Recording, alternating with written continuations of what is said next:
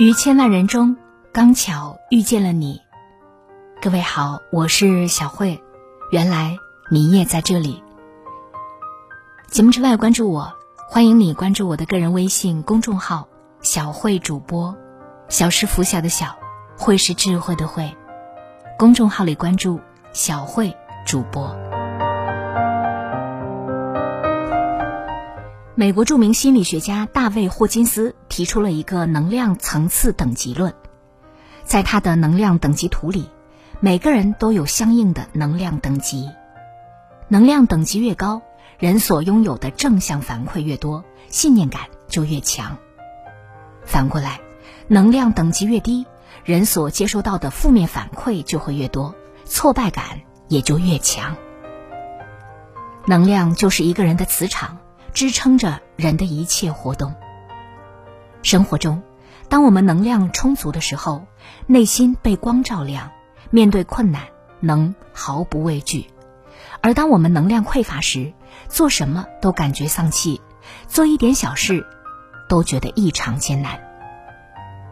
一个人的能量其实十分有限，在你越无关紧要的人与事上牵扯，能量就会被消耗的越快。就像作家冯唐所说：“人能成就多少，拼的是能量。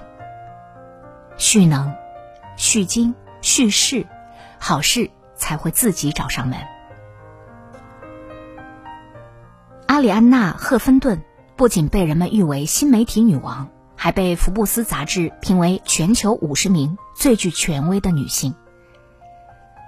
阿里安娜刚创建《赫芬顿邮报》时，熬夜。简直是家常便饭，因为那时候他只有五名员工，所以他不仅要自己写博客、寻找签约博主，还得主持各种决策事宜，常常整宿熬夜工作，让阿里安娜的身体一直处于高负荷的状态，最终健康亮起了红灯。在一次会议上，阿里安娜因为疲劳过度昏厥在办公桌前，造成骨折。同事们紧急将阿里安娜送往医院，医生检查之后发现他患有心肌炎。医生告诫他停止熬夜，规律睡眠，否则炎症加重以后会变成心肌梗死。在死亡线上走了一遭，阿里安娜顿悟：成功的背后若是减少生命的长度，那这样的成功有什么意义呢？此后，阿里安娜开始重新规划自己的作息时间。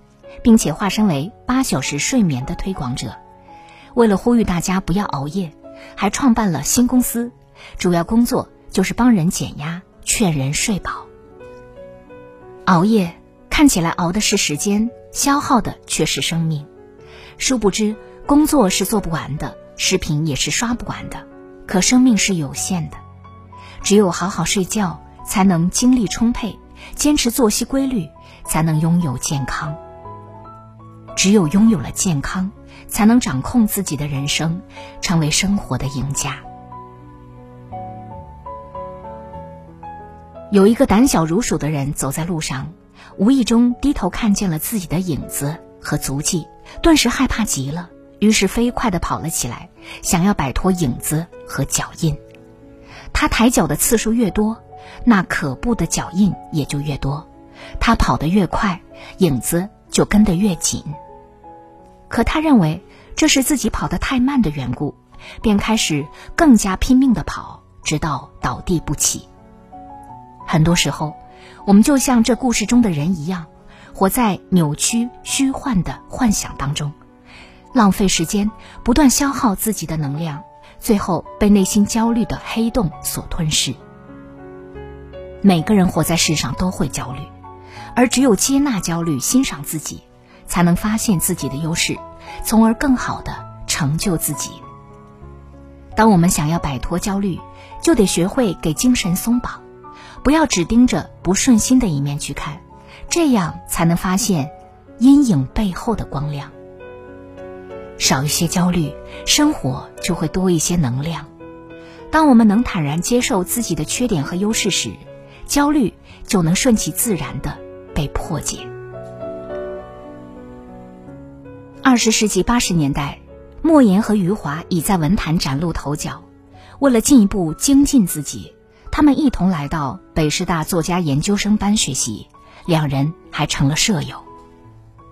当时，很多商界大佬、文化名流都频频邀请他们去参加活动。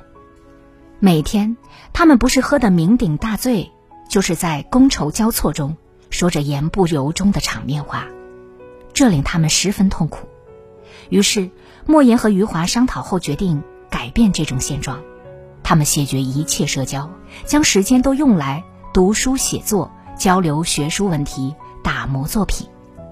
几年之后，余华写《许三观卖血记》震动文坛，莫言更是凭借《蛙》获得诺贝尔文学奖。所有那些独处的时光，决定我们成为什么样的人。所以，与其在无用的社交上浪费时间，不如专注提升自我，创造出属于自己的吸引力光环。你若盛开，蝴蝶自来。真正优秀的人，懂得给社交节能，将最好的时间留给自己，提高自己的含金量。人一遇到苦难，总是觉得过不去。归根结底是自身能量不足导致的。如果我们想要将人生过得丰盈充实，就得在生活中自找能量。拒绝熬夜，善待自己，才能精力充沛；接纳焦虑，治愈自己，就会能量满满；节能社交，提升自己，方能活出优势。只有这样，我们才能化繁为简，将生活过成自己想要的模样。愿我们都能成为真正优秀的人，热烈生活，自找丰盈。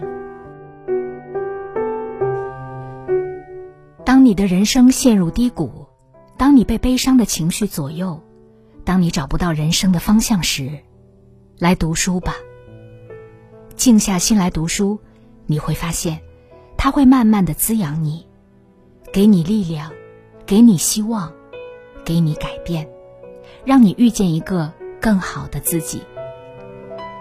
从小慧读书会到小慧疗愈成长营，我为你精挑细选了二百五十二本好书，每一本书用二十分钟左右的时间带你精读。